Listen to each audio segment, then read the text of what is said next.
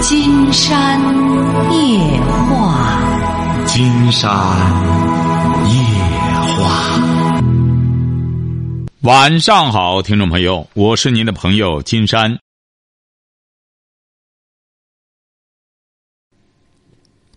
喂，你好，这位朋友。哎，你好，金山老师。啊，我们聊点什么？呃，我我我我这有个情况，然后就是我弟弟，然后今年上初三，初三呢，他学习成绩呢在学在班级，然后嗯、呃中游，但是最近这几天呢，然后就不想去上学了，在家，然后这边也我们这边然后给他做思想工作也不管用，然后就是不想去了，不知现在不知怎么办。您是您这边有您是城市的还是农村的？农村农村，嗯，他所谓的中游啊，很有可能就就已经很差了。他是上成绩现在不不太好。他是上公立学校还是私立学校？嗯，他上的是私立学校，然后这个学校吧，我跟你说一下这个学校的情况。这学校在在我们家，然后离我们家不远。然后这学校呢，然后在县里边，然后呃，听说然后排名也是靠前的。嗯、学校呢管的也比较严格。然后为什么选择？因为我经常听你节目，然后你不是一直倡导说要上公立学校，但是我们我们镇上这公立学校呢，然后他这个教学，呃，教学条件还有老师管理这块特别松散，然后就选择让他去私立学校。但是呢，现在在私立学校上了上了一段时间，还是不想上了。那什么结果？这不是，这不是还是金山说对了？这不是还是没实现你们的愿吗？在私立学校的结果就是上不下去拉倒。拿个拿个初中毕业证就行了，关键你得你们家得让他拿到初中毕业证，你又不能白花家里的钱。拿到初中毕业证之后，他再打工什么的也有资本，晓得吧？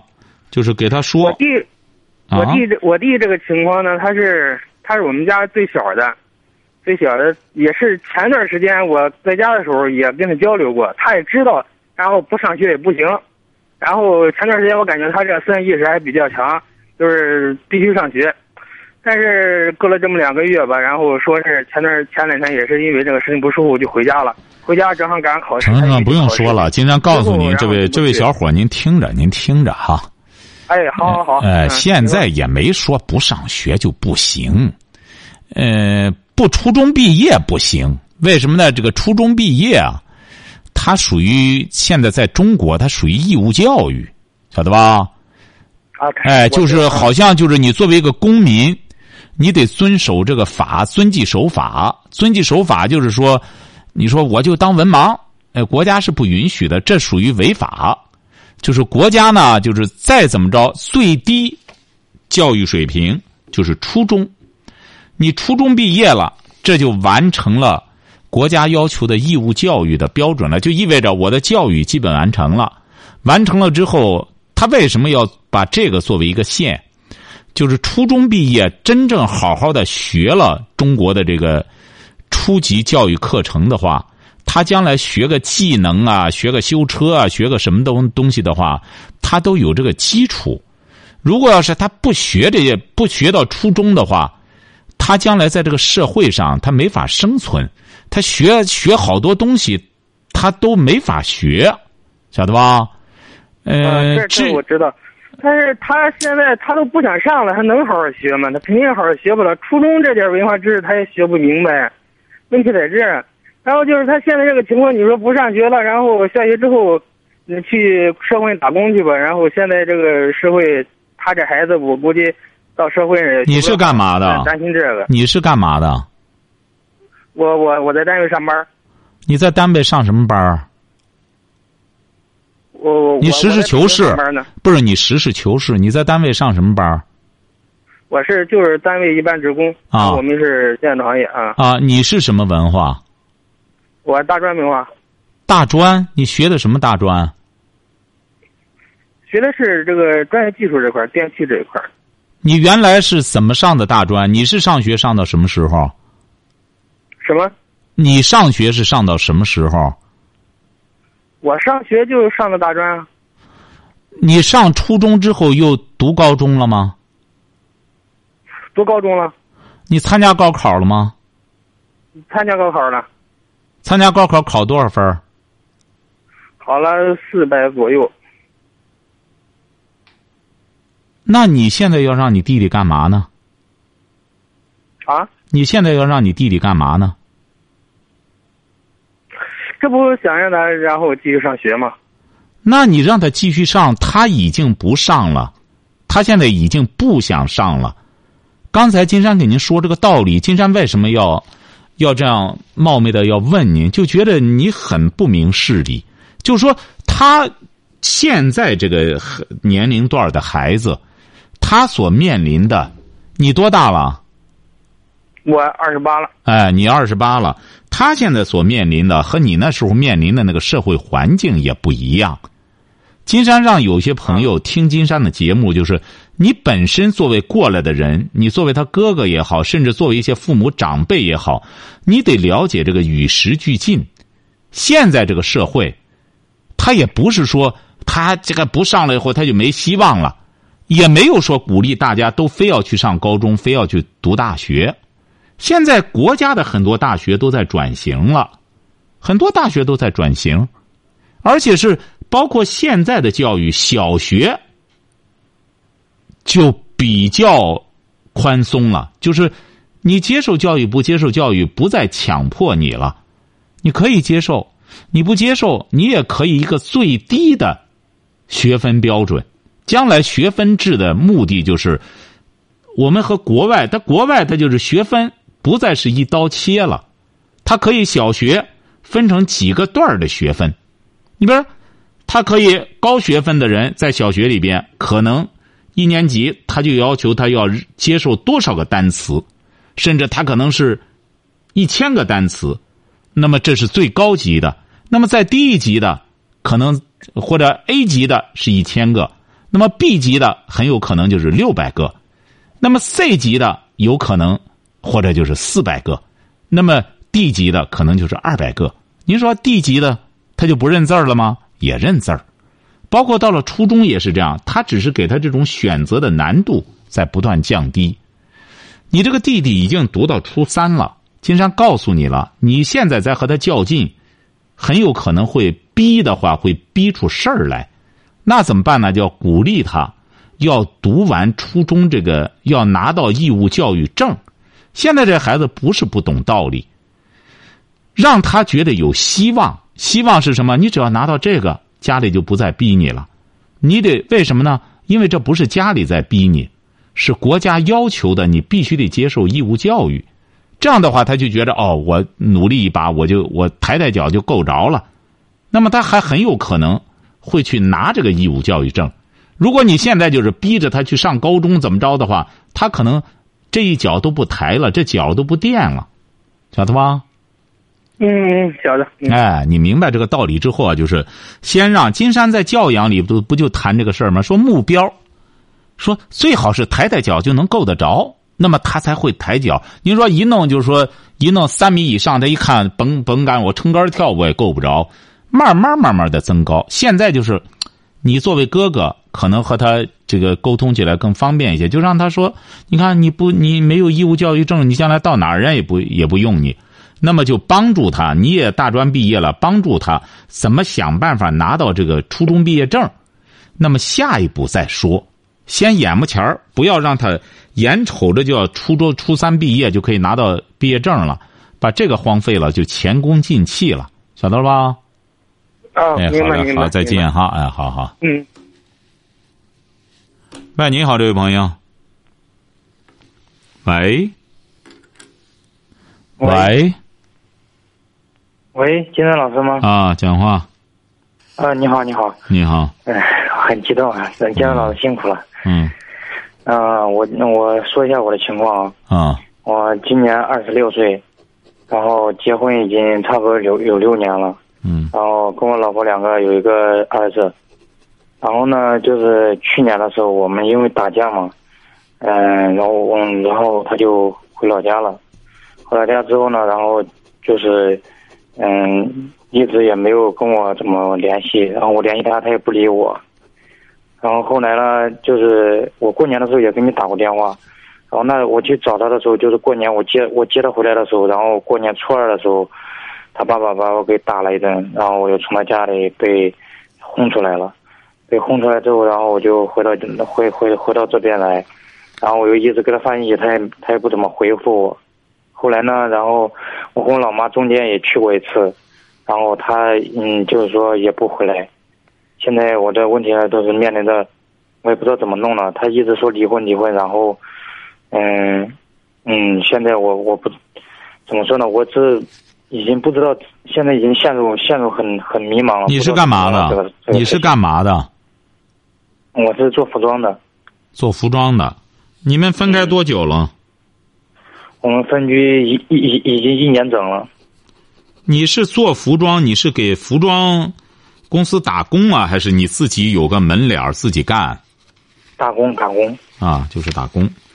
你这一年了，那孩子谁管着？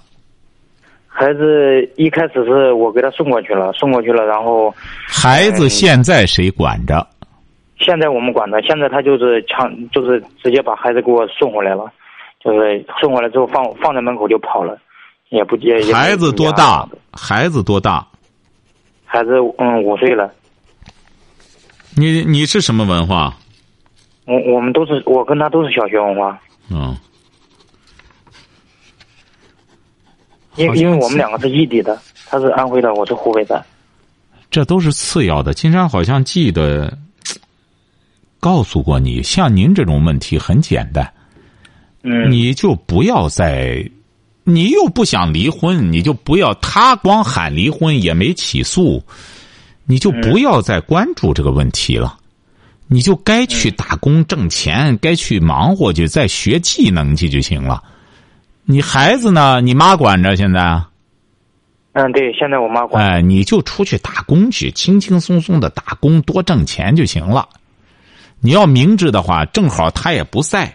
孩子呢，也也不小了，五岁了，你才二十六岁，你就干活去就行了，干活挣这多挣几份工资，你挣的钱越多，那么他回来的这种系数越大，越高。为什么呢？他觉得生活有希望了。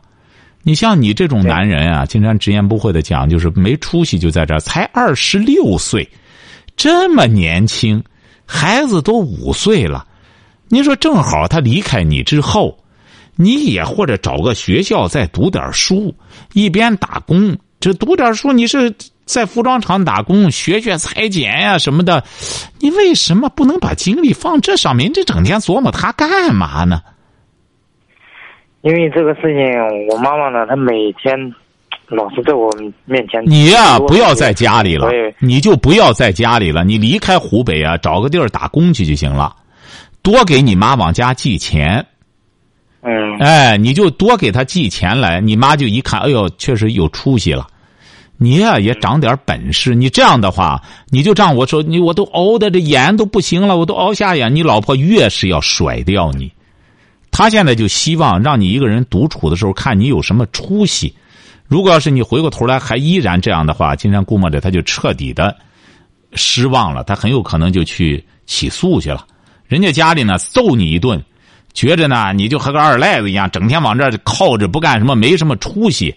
你要什么时候有出息了，青山估摸着到那时候，你试试吧，你轰都轰不走他，晓得吧？你想离婚，人都都不愿离开你。关键是昨天我就我有那个，我我我跟他说，我也跟他我我已经跟他提出来离婚了，因为我感觉这样的人我们也没意思了，那那种感觉。金山觉得你两个人啊，确实是文盲。你俩，你说整天说这干嘛呢？你说他又要离婚，你俩真同意离婚的话，协议离婚就行了。你俩有什么财共同财产？就有一套房子。房子是谁的？房子是你俩的吗？房子是你俩的吗？对对，房子是我俩。那好办，孩子他不要，房子一分割就完了。哎，两个人协议就行了。既然他要离，都拖了你一年了，你现在也要离了，那还存在什么问题呢？竟然就不晓得了，那存在什么问题啊？是啊，所以说我现在已经想开了嘛。他也就就像你说的一样，我就是集中精力干我的事情，也不想这些事情了嘛。然后呢，我昨天金山觉得你最好别离婚，一下看他怎么想的。然后他反正他还是很凶，很凶的。然后你听着哈搭理这些事情。金山告诉你哈，嗯你这种男人可悲就在这儿。其实你拿着离婚啊作为一个底线，想来要挟他试试他，你这种小心眼儿啊也瞒不了他。你像你这种人，一离了婚你就发毛，你不离婚啊，好赖的你还能踏踏实实的干事业，干事业呢，好赖的你觉得还有这么一个没离婚的老婆还瞅着你，他还会关注你。你要真离婚之后啊，金山姑们你也就破罐子破摔了。为什么呢？你说你个小学文化，你就干点事儿，也没女孩子拿正眼瞧你。到那时候，你反而真有压力了，你又没有任何动力了。你在干的时候就觉得，哎，也没人看得上我，我干什么人家一问我，我就办了文盲，我就干什么。你千万不要动这种小心眼儿。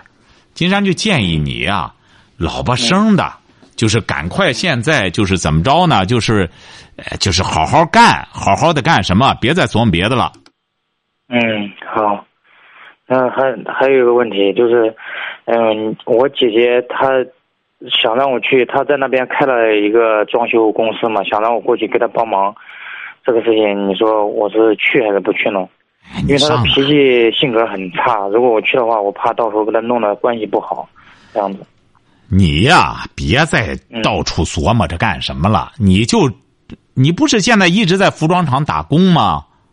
嗯，对，你就学点儿文化，你学文化也别进行学历教育了。你既然你喜欢什么，你就围绕他，找个这种这这找个这种或者技工培训班啊，你得学点东西。你才二十六岁，你还不是到处游逛的时候。你像你现在要到处瞎混的话，很舒服。是的，你到哪里甭你姐姐，你就随便找个单位打工的话，你年轻力壮，怎么着也能养活自己。你应当利用自己现在充沛的精力，年轻力壮，你得好好的学一技之长，这样你老婆包括你岳父什么的，人家才会正眼看你。你不要想图省事儿，哎，我怎么着想省心什么？你省不了，你省心可以，你这方面省心，你在那一方面就得操心。哎，对对对，哎，你在这方面偷懒，你在那边就得多付出。所以说，就别自少说话，多去干事儿就行了，晓得吧？他要真想和你离婚的时候，他早就起诉了。他不想离婚呢，你俩还有个五岁多的孩子，你就老婆生的赶快打工，不时的呢给人家写封信，或者给他说说，我现在也是想开了，我再也不会干什么了，我得好好学技能，好好学习。哎，你你甚至现在也别表白了，你等着干出点名堂来以后再说，好不好？嗯，好嘞再对见是，哎好呃，还有还有，还有什么？那我我现在就是我的孩子，他他不是说五岁了吗？我我我就是说教他那些三字经啊，什么东西。拉倒吧！你现在最你现在最重要的是闭嘴，你现在最重要的你别教三字经，别的你就你自个儿先学三字经去，你自个儿背了三字经啊，你什么时候你把三字经背过？你什么时候按照三字经上的事儿办的话，呃，按照三字经做的时候，你再教你孩子。你现在没资格教育你孩子，晓得吧？嗯，哎，你现在老婆生打工去哈。好了，再见。嗯，好，拜拜。啊。喂，你好，这位朋友，哎，你好，金山老师。哎，我们聊点什么？嗯啊，我现在的婚姻处于快要解体的状态，但我想去挽留，但我不知道用什么办法。你想干嘛？我说我的，我听明白了，你说你的婚姻面临着解体，是这意思吗？啊，就要离婚的地步。啊，你现在怎么着哟？我这里他听得不太清楚。喂，哎，听到了，啊现在。啊，听到了，听到了。嗯嗯。我现在我的丈夫说提出离婚，但是我不太愿意去离婚，我对他还是有感情的。啊，你丈夫是干嘛的？他一直没干什么吧？我跟他结婚了第一个月之后，他就发生了一些事故。他说他投资的东西出了问题，后来就以各种的理由就跟我分开，就要出去。他就说他要出去投资啊，或者你多大了想办法。你多大了？我二十五岁，结婚几年了？我结婚到现在半年。结婚半年，对，他要和你离婚，对呀、你是什么文化？不是，嗯你是什么文化？我啊初中，我初中，他是什么文化？他大学，他大学是学什么的？他学那个交通，就那个地铁方面的。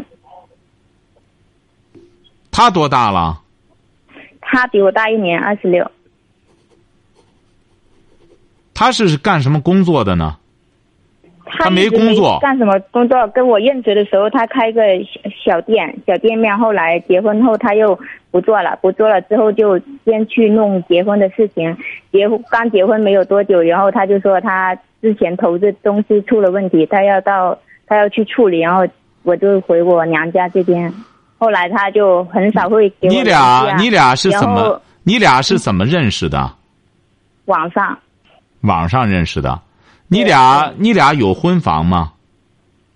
没有，他他有房，但是我我结婚之前都不知道他有这些，我一直都很相信他说什么就什么。后来啊，行啊，您您这说白了，你这就被骗了，你这就网上骗了你了，和你待够了。说白了，和你在这玩了一通，玩够了，你留不住，这个你留不住，本身就是个跑江湖的。你找这小伙子，所谓的大学什么，你也你也不是真正的了解他，你这些东西。但我但你之前他发生这些事情，我发现他骗了我后，我提出离婚，他他也出挽留了呀。他也什么？他我提出离婚，他我发现他骗我这些事故的细节，然后我提出离婚，然后他也有去挽留我啊，然后啊，他这不现在不挽留你了吗？他那时候还没和你待够，嗯他和你待够了，那么这时候他就不挽留你了。那他怎么不干脆的跟我提，就直接去签字，总是就这么折腾，一下子一下子今天又说离婚，明天又当没事一样。啊，他可能也是闲的没事儿干，就这样和你这样折腾着玩儿吧，哈、你因为怎么着呢？现在金山觉得有些女孩儿啊，因为她对男方啊，呃，有个嗯房子的要求啊，有个什么的要求啊，金山觉得这也不过为。为什么呢？这也是一种责任。两个人说白了，就就找个地儿结婚了，那女的混不起，那女的办事儿该办事儿该睡觉都弄不完了，有的还填着个大肚子找不着男的了，男的下子儿跑了，哎，你这个东西啊，全在这个女性了，你得有这个，你得对自己负责任。你要光玩儿可以，我就在网上玩玩。经常讲过，这个网啊可以通过网络交友可以，仅仅是交友，网上认识了。再往后要靠自个儿去把控，你得对你自己负责任。像您这个都谈不上什么婚姻，两个人压根儿相互也都不了解，就让弄完了之后，就就就，哎，你就顺其自然吧。他要真正你呢，不要老这么被动的等待着他来选择你，你呢全方位的考察考察他。你对这个他究竟在哪上的学，他是个干嘛的？对他的这个整个生活背景、家庭背景，你得了解了解。你如果要是这一切你都不知道的话，金山觉得你上当受骗、被骗，应该说就活该。你现在呢，你抓紧时间了解了解这些事儿吧，别在你们这个婚姻说白了，婚姻的质量是极没有保障的，晓得吧？啊哎，你还是先去了解，呃，先别睡觉了。首先，这个先给他打住。我我我知道，我我试着跟他沟通，就两个人相处，或者是说两个一起，但是他说为了以后的生活没办法，就整天就有各种理由的分开。所以说啊，你还是金山讲了，你俩现在是一无所有，你除了和他发生了关系，和他没有任何关系，晓得吧？他除了和你发生关系，和你也没有任何关系，你也不了解他，他整天要创业，创出个什么业来，有什么结果？哎，什么结果也没有，只是个苦果。还是先冷静下来。你这个婚姻呢，尽管是结了婚了，就是张废纸。你还是静下来，先考察一下人，究竟你能不能接纳这个人？这个人是不是你所想象的那种人？你不要总生活在一种虚幻之中，好不好？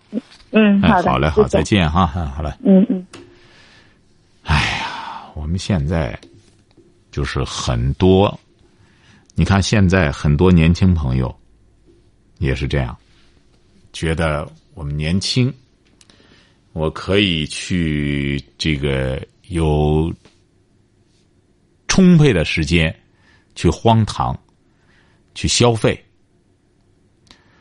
哎呀，其实有的时候这个人生啊，他也不再年轻，还是年老。对生活的一种感悟也很重要。哎，你这个悟到了生活的真谛，这个也很重要。哎，你好，这位朋友。哎，你好，金山老师。哎，苗苗。呃，那个，我有个，呃，我有个事情吧，就是这两天比较困惑哈，就是这两天我就频繁的，就是嗯，被一个就是女的哈，就是接到她的骚扰电话，还有就是，呃，她就敲诈我。呃，事情是这样的，就是前两天呢，我就通过微信朋友圈，然后他发了一个广告，然后他是做这个美容，呃，美容工作室的。当时呢，我就加他好友，加他好友之后，我就问了，呃，问了一下这个就是这个基本情况，然后他就说他是招学员，我呢想去过去看了看，看了看之后，然后他当时让我交了两千块钱，他说就学习嘛，呃，全靠的就是都可以交给我。嗯，学呃，当时我那个微信支付给他支付了两千，然后呢，学了三个下午，到了第三天下午的时候呢，他又让我再交另外三千块钱。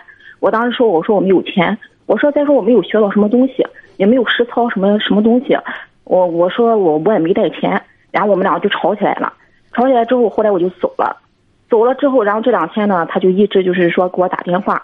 嗯，然然后就是给我要钱，他说我要是不给他那三千块钱呢，他就呃那个就是让我去住院，就要挟我，然后我还说明天要来我家，呃，我现在我就是很困惑这个问题，我该怎么处理呢？嗯，因为金山不知道您和他有些什么样的约定，呃，你比如说上次金山也遇到一位一个。女大学生哈，嗯，她也是刚刚到济南，说也是经常估摸着和你这个性质差不多，嗯，说是也不知道怎么着进了一家美人美容机构，弄来弄去的，弄来弄去的，就是他的一个月的生活费两千多块钱，全都让人家给给给要了去了。他呢，这里告那里告。最终也没告出结果来。金山估摸着很有可能啊，他进去之后啊，会有一些那种契约性的东西签过，晓得吧？嗯啊，不是金山这说这个，嗯。呃，他他跟我之间吧是没有任何的，就是说就是一些合同啊，我们当时没有，就是口头约定嘛。然后当时我也没想去学，呃，他就一个劲儿的就鼓动我去嘛哈，然后我就去了。去了之后到了工作室，呃，他那个什么，他就说那个什么就交钱嘛，交钱我我想我就说我说我没有这么多钱，我说我现在就是也没有钱，也没带钱来。他说你这你先交一半钱给我吧，你先交两千，我不我这个那个学学。招学员呢，一个是五千八，你给我五千就可以。呃，你这样吧，你先交我两千就行，剩下呢，然后就以后你给我带客户来，呃，就是实操的时候呢，我从你工资里边扣。当时他是这么跟我说的，结果就是学了三个下午，就学了那么几个小时，呃，就他就说变就变了。哎呀，我们就是个口头约定。经常觉得是这样，您这些事儿呢？要不然上次也是有这么个情况，就是说这个。呃，最终呢，那边就说我们的承诺就是这样。他来了，已经了解我们的秘密了，又该怎么着怎么着的。啊，对对对。哎，所以说你这个事儿啊，你这个事儿有的时候，为什么我们有些朋友总会陷到这些是非圈子里？就是这样。你比如说，他有的时候，你比如说他说你干什么，已经都干什么了，你不给这个钱就不行，怎么着怎么着的。所以说有些便宜啊，连连连上边也不上边你反正掂量掂量。如果要是你觉得，嗯，这里边有诈骗的性质或者干什么的话，嗯，你可以这个报告有关部门。你比如金山包括说那位大学生朋友也是，他说你只能通过正当渠道。这个事儿不是说你跑哪个媒体，他跟你他这这各行各业都有管理部门你的，但是他有些东西让别人很难界定，就在这儿。你比如说你和他就是想敲诈我钱嘛，呃，然后就是现他就是一口咬定就说啊，我已经交给你了，我已经交给你这些东西，你都会了呀，呃，所以说你要给我钱。我说我，所以说不是我说你就告教给我一些书面的东西啊。不是，所以说您到现在吧，我也没学到什么东西啊。不是您您听着，这位朋友，您得这样啊啊。他如果要是你当初约定的时候说拿这个钱你才能来看你干什么的话，你们要有这个约定的话，嗯，当然你说没有书面的，没有书面的，现在他可能觉得你翻脸了，你可能觉得他翻脸了。所以说，你这种事儿啊，有的时候界定啊，挺难界定。他如果要是你，比如说金山觉得这个事儿吧，他可以向你索要学费，但是他不能威胁你。你比如说金山觉得，你比如说你俩如果要是光要索要学费这个事儿发生纠纷什么的话，金山觉得这没什么，恐怕也也谈不上违法。但是如果要是他回过头来说让你怎么让你怎么着，让你抬着出去。他他说那个呃要我住院，呃就说那个要要找我，他说呃让我让我看看呃他的实力，呃他要找我。不是让看实力，不是看实力是什么意思？就是让你看看那些没交学费的都在医院躺着呢。我估计他那个意思就是说，呃，就他能找到我。不是他，他是不是？他说让你住院的意思是就是威胁你要打你，还是那意思？对对对，你你这个项目哦，金山还以为你这个项目和住院有关系呢。啊，因为本身我我这个这个，我觉得我也就三天就学了三个下午，然后我给他两千块钱，我觉得已经呃就是。呃，不不不不不不不，金山觉得你你不是，金山觉得你看，我就没再去。你这个纠纷啊，你要不然的话，他他就还要不断的延续下去，你还是怎么着呢？因为如果要是你俩在这之前有约定，说你看了我这个东西了，我我这个什么了，就怎么着的，所以说你这个事儿啊，你要不然两个人之间最终他就觉得你不诚信，你觉得你没学到东西，你这不就发生纠纷吗？对呀，纠纷，但是还得需要解决纠纷。你或者不行的话，通过一个部门或者究竟什么的话，嗯，这个究竟怎么来处理这个事儿？我，啊，我我我今天下午，我今天下午跟那个电视台都打过电话了。啊，电视台怎么说的？打过电。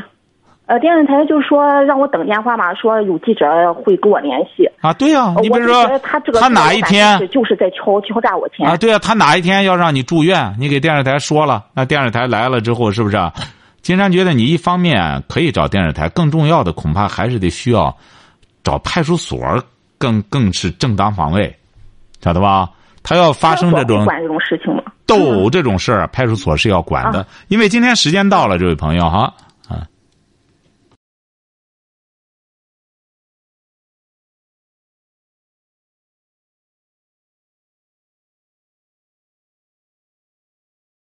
好，今天晚上金山就和朋友们聊到这儿。